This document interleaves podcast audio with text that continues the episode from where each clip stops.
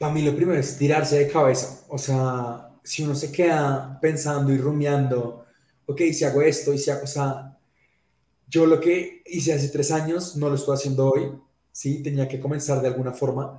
Eh, y yo miro hacia atrás lo que hacía hace tres años como parce no me gustaba en lo absoluto, pero de alguna forma comencé.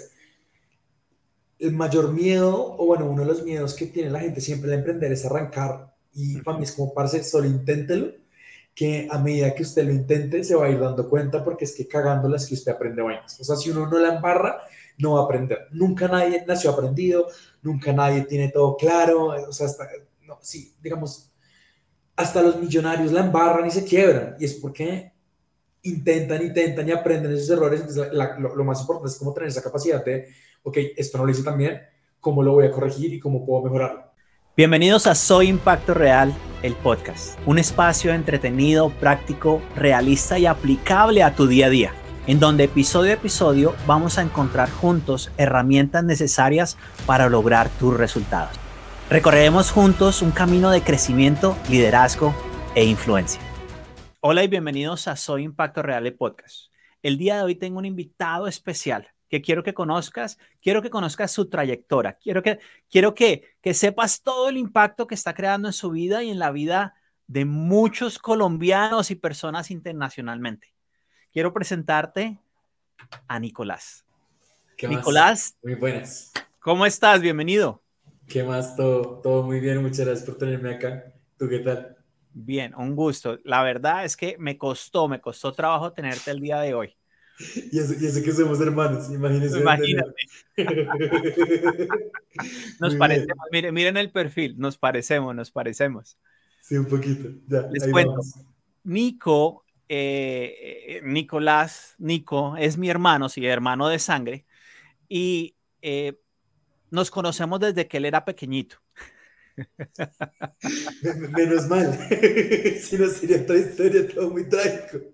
Sí, sí, trágico. Curiosamente, yo emigré a Estados Unidos eh, en 1999 y ya radicaba en Estados Unidos. Em, después de 13 años pude volver a Colombia, pero cuando regresé a Colombia, Nico había emigrado a Argentina a estudiar culinaria. Entonces tuve el gusto, tuve el placer de ir a visitarlo ¿Fueron dos o tres veces que te visité, visité en Buenos Aires? Eh, fueron dos. el primer grado y eh, ah, los dos grados, creo. Sí, sí, sí. Ahora, ¿cuál fue el bicho que te picó? ¿Por qué culinaria? ¿Por qué te fuiste a estudiar a Argentina? Yo, a ver, hay, hay, una historia muy bonita y es que, pues, nuestra madre, eh, como que siempre dio amor y dio cariño a través de la comida. ¿Sí? La, la comida en general tiene pues muchas variables y sirve para muchas cosas, pero yo soy fiel creyente que la comida une y a la vez es como un, un algo que ayuda a transmitir afecto, ¿sí? Entonces, no sé, en, mi familia, digamos, en, mi casa, ¿sí? Eh, después de que tú te fuiste, no importa, eh, como que mis papás nunca fueron muy afectivos en palabras, ¿sí? Pero entonces eran muy afectivos como en hechos o como en objetos, ¿sí? Como un abrazo, tal, lo que sea. Pero mi mamá era muy de consentirme y de mostrarme su afecto a través de la comida. Entonces yo empecé a entender esto y yo dije como, carajo, yo como que quiero hacer lo mismo con más personas y como potenciar esta, esta capacidad que tiene el alimento de conectar con varias personas y es yo quiero ser parte de algo, como ayudar, eh, sentirme querido, validado, o sea, muchas vainas a través de la comida. Siempre me gustó comer, amé comer y amo comer toda mi vida, lo he hecho, o sea, como que mi mamá hacía varios cursos de cocina, entonces siempre llegábamos y probábamos lo que hacía, cursos de embutidos, postres, gelatinas y demás, yo quiero hacer lo mismo, yo quiero hacer lo mismo, esto es algo que me apasiona y verla probar nuevas recetas y eso para mí siempre fue fascinante y por eso decidí terminar estudiando gastronomía. Y además que tu mamá cocina riquísimo. Sí, sí, sí. Ah, ¿Sabes? Eh, eh, la Mona tuvo un restaurante en el 87, 88, 89, se llamaba Glotina. Y yo era el que degustaba las empanadas, las hamburguesas, el corrientazo. Y sí, o sea, el gusto por la comida eh, viene de la familia. Y me encanta que menciones que, que, tú aprendiste eso, a dar afecto con la comida, cocinando a otros, porque algo que yo le aprendí a mi mamá fue a dar afecto enseñando a otros. ¿sí? Ella siempre está enseñando a hacer algo. A, a, a nuestro primo pequeño les enseñó a hacer eh, galletas, ¿cierto? Cocina, enseñanza. Y pero ella siempre estaba enseñando y yo le saqué eso a ella. Curiosamente, tú le sacaste la parte de cocina, yo le saqué la parte de enseñar. Sí, es que siento que, pucha, el conocimiento se puede transmitir de muchas formas y es muy bonito que conectemos en eso, de que tenemos pues como el punto de partida de nuestra mamá en común y de cómo ella ha ayudado y cómo ha, ha, no sé, impulsado a muchas otras personas, o sea, de distintas maneras, pues es bastante chévere eso. Perfecto. ¿Qué es impacto real para Nicolás? Yo siento que, a ver, eh, ser impacto real es tener esta capacidad de genuinamente cambiar vidas. Y como yo pienso en las personas que me han atravesado eh, positivamente y negativamente, ¿sí? porque el impacto siento que puede ser positivo o negativo, pero, pero como estas personas que genuinamente me han dejado algo, me han enseñado algo, me han marcado, son esas personas que han impactado como, como en mi vida, ¿sí? Como que sí, uno conoce muchas personas, como que la gente va y me saluda en la calle, oye, tú me tal, es que, pero las personas que yo he conocido a lo largo de los tiempos, que genuinamente me han ayudado y me han impactado y me han ayudado a ser quien soy, siento que son el impacto real en mi vida.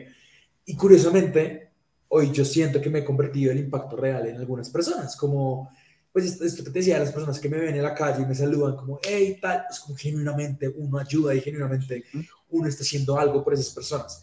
Entonces, ese para mí es el impacto, como que tú ya estés haciendo algo por alguien y que eso sea significativo es demasiado valioso.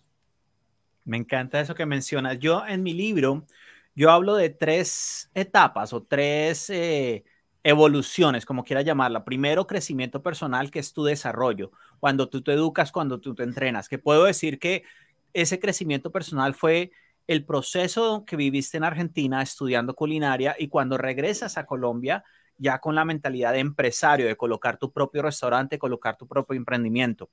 El siguiente nivel es liderazgo cuando tú ya te estás liderando a ti, cuando estás haciendo lo que quieres y lo dijiste ahorita, a veces puede ser positivo, a veces puede ser negativo, pero el tercer nivel es cuando ya estás influenciando a otras personas. Igual lo mencionaste ahora, estás las personas que te paran en la calle, que te saludan, que tú les estás enseñando, que les estás agregando valor a través de, eh, eh, de Nicocina Cook. Cuéntanos un poco más de todo lo que estás haciendo, todos tus emprendimientos en este momento. Bueno, yo llevo con la cuenta tres años, eh, cumplimos tres años el 17 de junio. Yo comencé, o sea, siempre mi relación con la, la, gastronomía ha sido de ires y venires, ¿sí? Eh, pues estudié los cuatro años, lo que decías, monté un restaurante. Cuando el restaurante quebró, entré como en un momento bastante pesado de mi vida, no quería saber nada más de la cocina, como que, bueno, ahí tuve muchas vainas que, que me atravesaron positiva y negativamente, en ese momento más que todo negativamente. Eh, y me alejé mucho de la cocina, mucho, a tal punto que duré cuatro o cinco años como trabajando en otras vainas y totalmente desconectado.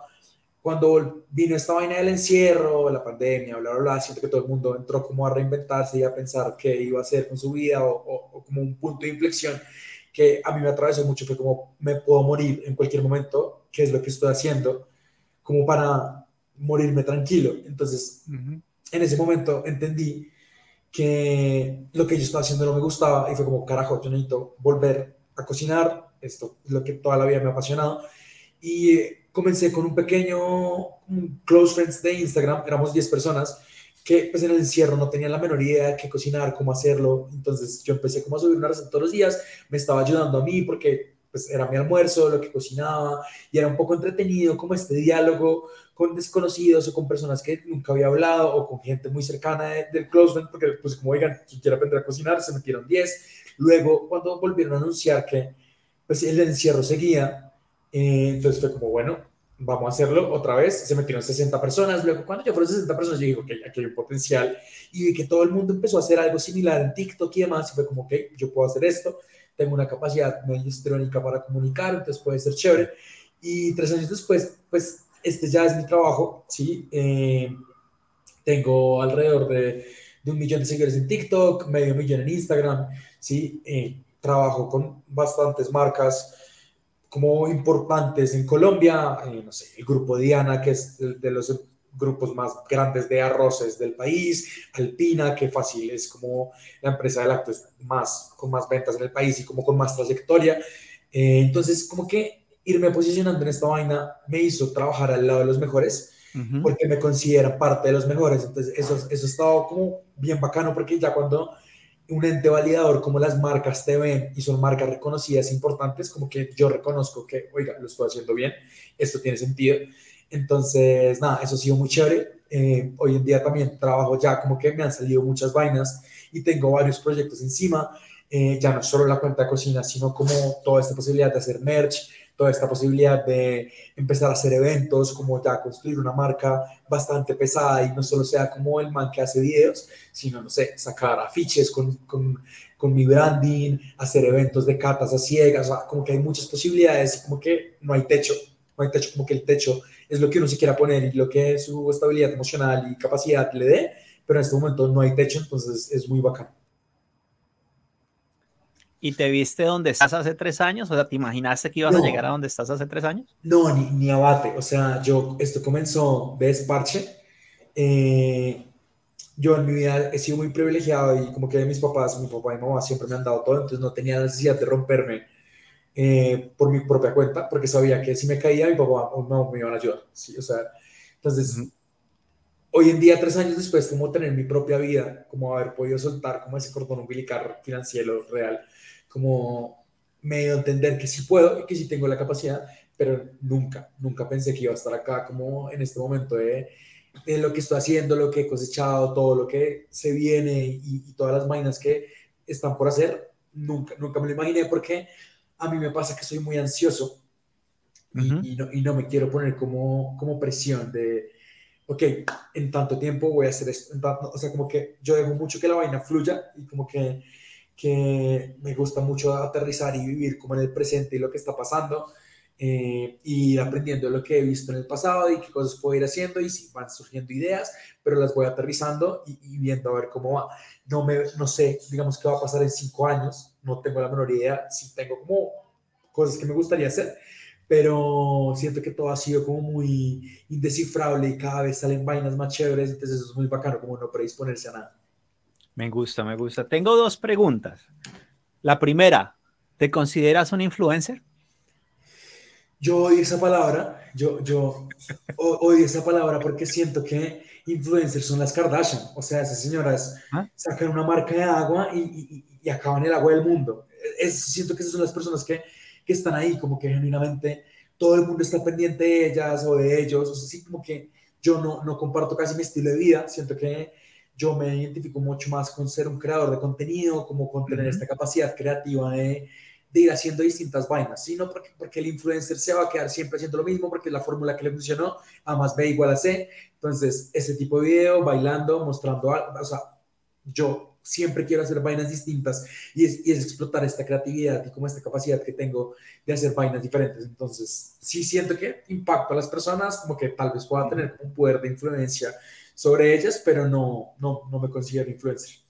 ¿Te consideras emprendedor? Después de mucho tiempo, sí. Sí, después de mucho tiempo, sí. Siento que eh, yo estudié una maestría de emprendimiento y de creatividad y en mi trabajo final me di cuenta que esta cuenta era un emprendimiento mío y que todos al final tenemos que construir nuestra marca personal porque eso es lo que nos va a dar valor como personas y otras muchas cosas más, obvio. Eh, pero como nuestro personal branding es lo que somos y no necesariamente tiene que ser una marca comercial, sino como uno se muestra hacia las demás personas. Eso también es como ser marca. Entonces, sí, al final esta cuenta se volvió todo un emprendimiento, es como todo un estilo de vida y todo mi persona se basa en esta personalidad de la cuenta. Entonces, eh, al final de la vida se me convirtió en mi emprendimiento. Me encanta, me encanta porque eh, hablas de marca personal y la verdad es que hoy en día las ventas no son transacción, la gente te compra a ti, ¿sí? La, compra tu marca, compra tu branding. Ahora, para esas personas que nos están escuchando, que nos están viendo eh, y quieren emprender o están emprendiendo, ¿qué recomendación le harías? Para mí lo primero es tirarse de cabeza, o sea, si uno se queda pensando y rumiando, ok, si hago esto y si hago, o sea, yo lo que hice hace tres años no lo estoy haciendo hoy, ¿sí? Tenía que comenzar de alguna forma. Eh, y yo miro hacia atrás lo que hacía hace tres años como parce no me gustaba en lo absoluto, pero de alguna forma comencé. El mayor miedo, o bueno, uno de los miedos que tiene la gente siempre al emprender es arrancar. Y para mí es como parce, solo inténtelo, que a medida que usted lo intente se va a ir dando cuenta porque es que cagándola es que usted aprende vainas. O sea, si uno no la embarra, no va a aprender. Nunca nadie nació aprendido, nunca nadie tiene todo claro. O sea, hasta, no, sí, digamos, hasta los millonarios la embarran y se quiebran. Y es porque intentan, intentan y aprenden esos errores. Entonces, lo, más importante es cómo tener esa capacidad de, ok, esto no lo hice tan bien, ¿cómo lo voy a corregir y cómo puedo mejorarlo? ¿Sí? Entonces, lo primero es como, parce, váyase de cabeza, inténtelo. ¿Sí? Que si no lo intenta, pues, o sea, a menos de que sea una inversión así, pues si va a ser una inversión absurda, es porque esto seguramente tiene un porqué y entendió el detrás de, Normalmente los emprendimientos cuando arrancan comienzan con esto, con 10 personas en un close friends, una vaina chiquita, siempre tus amigos, tu familia apoyándote. Entonces, es, este tipo de vainas y toma tiempo, es una vaina de paciencia. La, la gente cree y quiere que en una semana ya tengan 5 mil seguidores, o sea, ¿se puede? Sí, pero es un, es un tema largo, es un tema de paciencia, esto es una vaina con la que uno de alguna forma se tiene que obsesionar y como que se tiene que volver su, su motor de vida porque si uno no le pone tanto empeño, tanto corazón y más, pues las, las vainas no van a salir bien, como cuando uno hace las vainas con amor, generalmente se nota, como esta, esta, vaina de que uno pues le mete corazoncito a las cosas que hace, se nota en el producto, se nota lo que uno haga y eso al final va a dar resultados. ¿Piensas que lo que estás haciendo es un emprendimiento digital? ¿Lo ves como un emprendimiento digital o lo ves como una empresa común y corriente? Esta vaina se puede escalar de una, o sea, es que siento que la, la, el hecho que sea digital así que sea más masivo y como que uno puede llegar a cualquier lado, pero también está bueno como aterrizarlo en un sitio como lo que te decía de hacer eventos, entonces uno puede hacer una cena, un maridaje físico en tal sitio, pero esta, esta misma vaina que sea digital puede hacer que tú los lleves a México, ¿sí? Entonces puedes hacer la cena, o sea, como que la conectividad hace que uno pueda estar en cualquier lado y pueda llegar a cualquier lado. Yo el otro día me, me, escribió alguien de Yemen, me dice, como alguien en Yemen va a ver mis videos, ¿sabes? Como estas vainas que uno no, no se imagina y normalmente nos han enseñado cómo a, a, aterrizarnos en un solo sitio y no, y no ver la posibilidad como de, de expandirnos y, genuinamente impactar a más personas, porque eso es al final lo que uno busca. O sea, hay una audiencia vastísima que necesita como, pues no necesita ayuda, pero sí, o sea, hay que hay gente que necesita ayuda, pero como que hay un potencial muy vasto de gente a la que uno puede impactar y eso está chévere. Total, total. Después de la pandemia el mundo es plano. O sea, eh, eh, tú tienes que tener la posibilidad de conectar con otras personas virtualmente y ahora, o sea, eh, puedes tener lo mejor de los dos mundos, tanto virtual como presencial. Y me encanta que lo menciones porque hay, emprendedores que precisamente no inician un negocio digital porque piensan que es muy difícil, muy complicado, pero hay personas que iniciaron un negocio digital y no lo hacen real o en persona o, presencial, porque le da, les da miedo pasar de lo digital a lo presencial de nuevo, teniendo, una, teniendo la posibilidad de combinarlo de una forma híbrida. De una forma híbrida. sí, yo creo que la parte híbrida es súper importante porque al final es lo presencial te ayuda a capitalizar y a monetizar lo digital. O sea, el hecho que tú hagas un evento con tus seguidores, pues esa vaina, e, e, eso te lo van a agradecer como, el hecho de conocer o sea, una vaina así, o, o, pues claro, tú tienes pues tu venta digital, tal, lo que sea, pero, pero pues igual las personas quieren saber quién eres tú, quieren poder compartir contigo, porque uno muestra muchas vainas por videos, pero cuando uno genuinamente se sienta con una persona a hablar es totalmente diferente. Entonces, esta parte híbrida es, es fabulosa porque es lo que uno, uno debe hacer, pues. Hay, un error que muchos emprendedores cometen y es algo que me costó mucho trabajo a mí al principio cuando inicié hace siete años con mi propio negocio de consultoría, eh, de coaching, de capacitación. Y es el manejo del tiempo. ¿Cómo organizo mi... Hoy, hoy en día todo lo hago por calendario. Si no está en mi calendario no pasa. Pero me costó tiempo.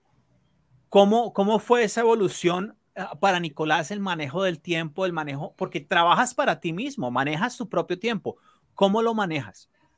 Al final fue a las malas, porque yo creo que todo el mundo siempre ha tenido este sueño de ser su propio jefe, pero ser su propio jefe, o sea, implica unas responsabilidades y pues que si tú no haces un video, pues este mes no hubo plática para la nevera. O sea, sabes como que uno, uno se vuelve como el mismo responsable y la gente no cree en eso, la gente cree que va a contratar empleados que van a trabajar por uno, o sea, uno es el responsable de uno mismo de que uno coma, de que uno pague las cuentas, ¿sí? Entonces, con el tiempo he ido aprendiendo a organizarme, a mí me cuesta mucho, yo tengo muchas vainas en la cabeza, eh, confío en mi buena memoria, pero me voy acordando a medida que va pasando, no es que eh, antes de dormirme me acuerdo de todo, no, como que trato de anotar, hoy en día ya mucho más las cosas que hago y si tengo como un, un, planner como de los videos que tengo pendientes y demás, pero a mí me gusta también mucho trabajar como sobre la marcha e improvisado, como, ok, tengo ganas de grabar esto, va, ¿sí?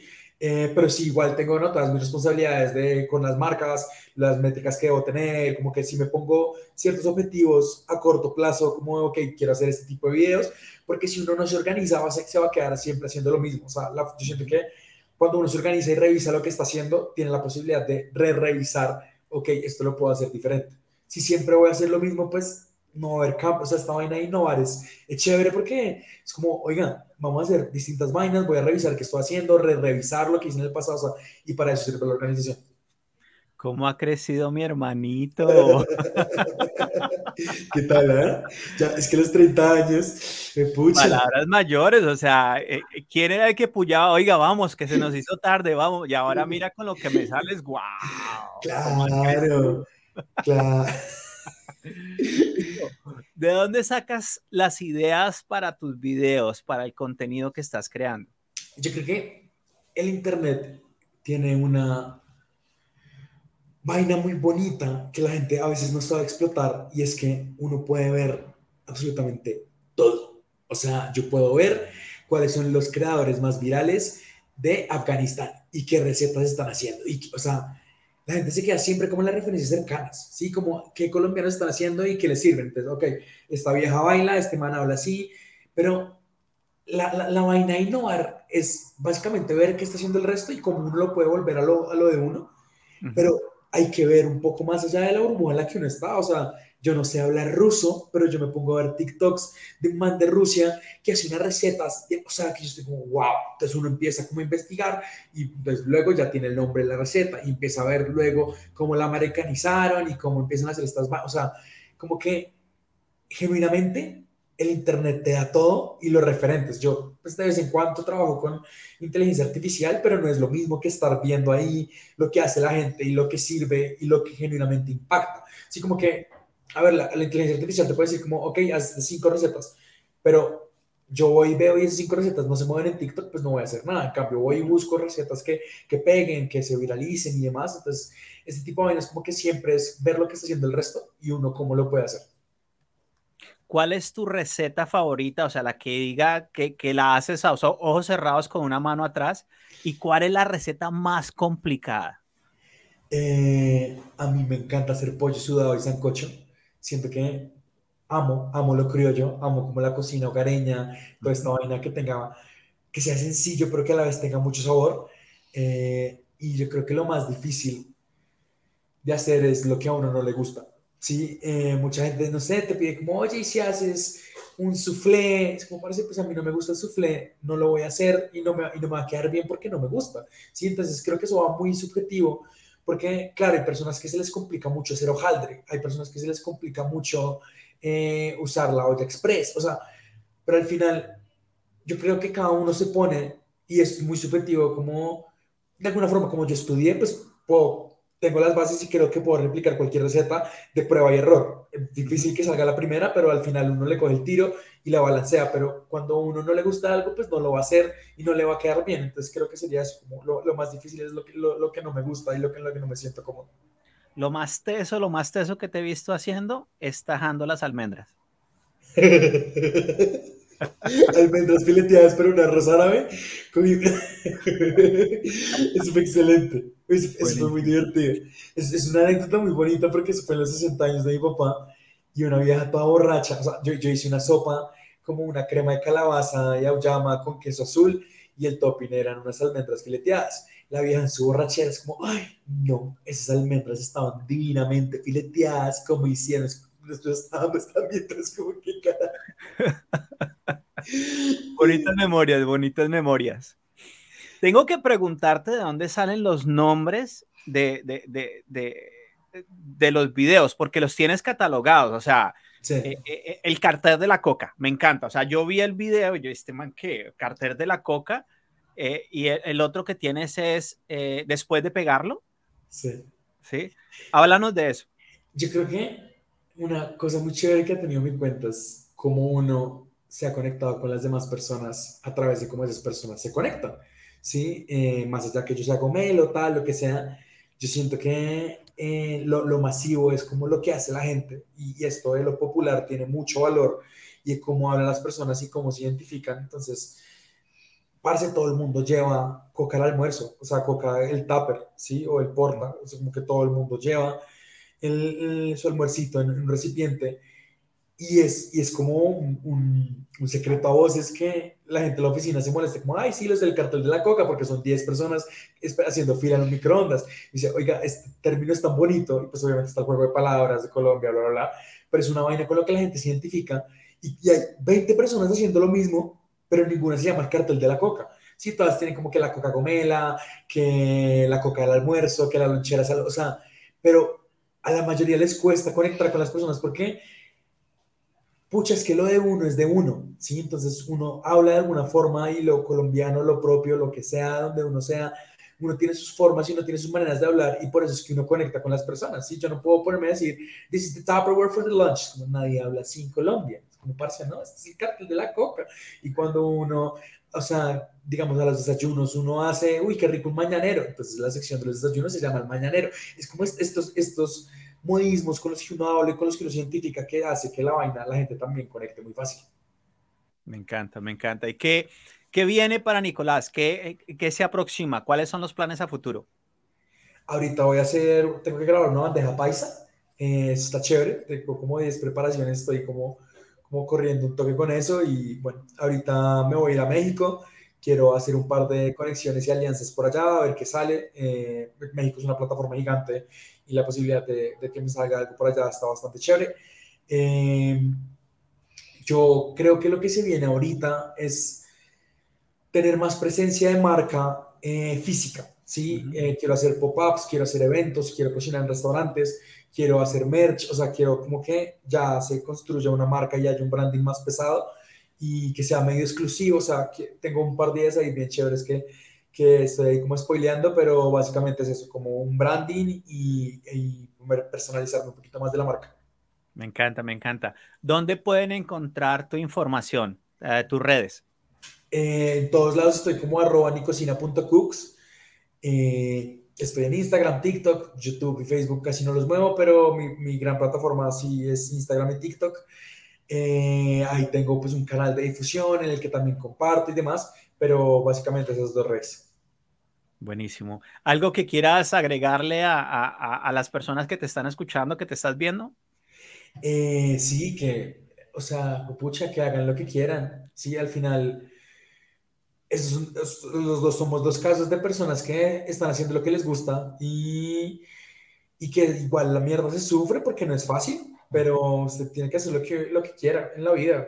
No, no, no tiene que, o sea, y si quiere trabajar 24 horas al día, hágale, todo bien, pero encuentre su motor y encuentre lo que lo va a hacer que usted se despierte todos los días en las mañanas, encuentre como esta vainita que, que lo haga salir de la cama y que usted diga, oiga, esto es lo que yo quiero hacer por el resto de mi vida y si no le funciona, pues voy a ver algo más, pero por lo menos hágalo e inténtelo.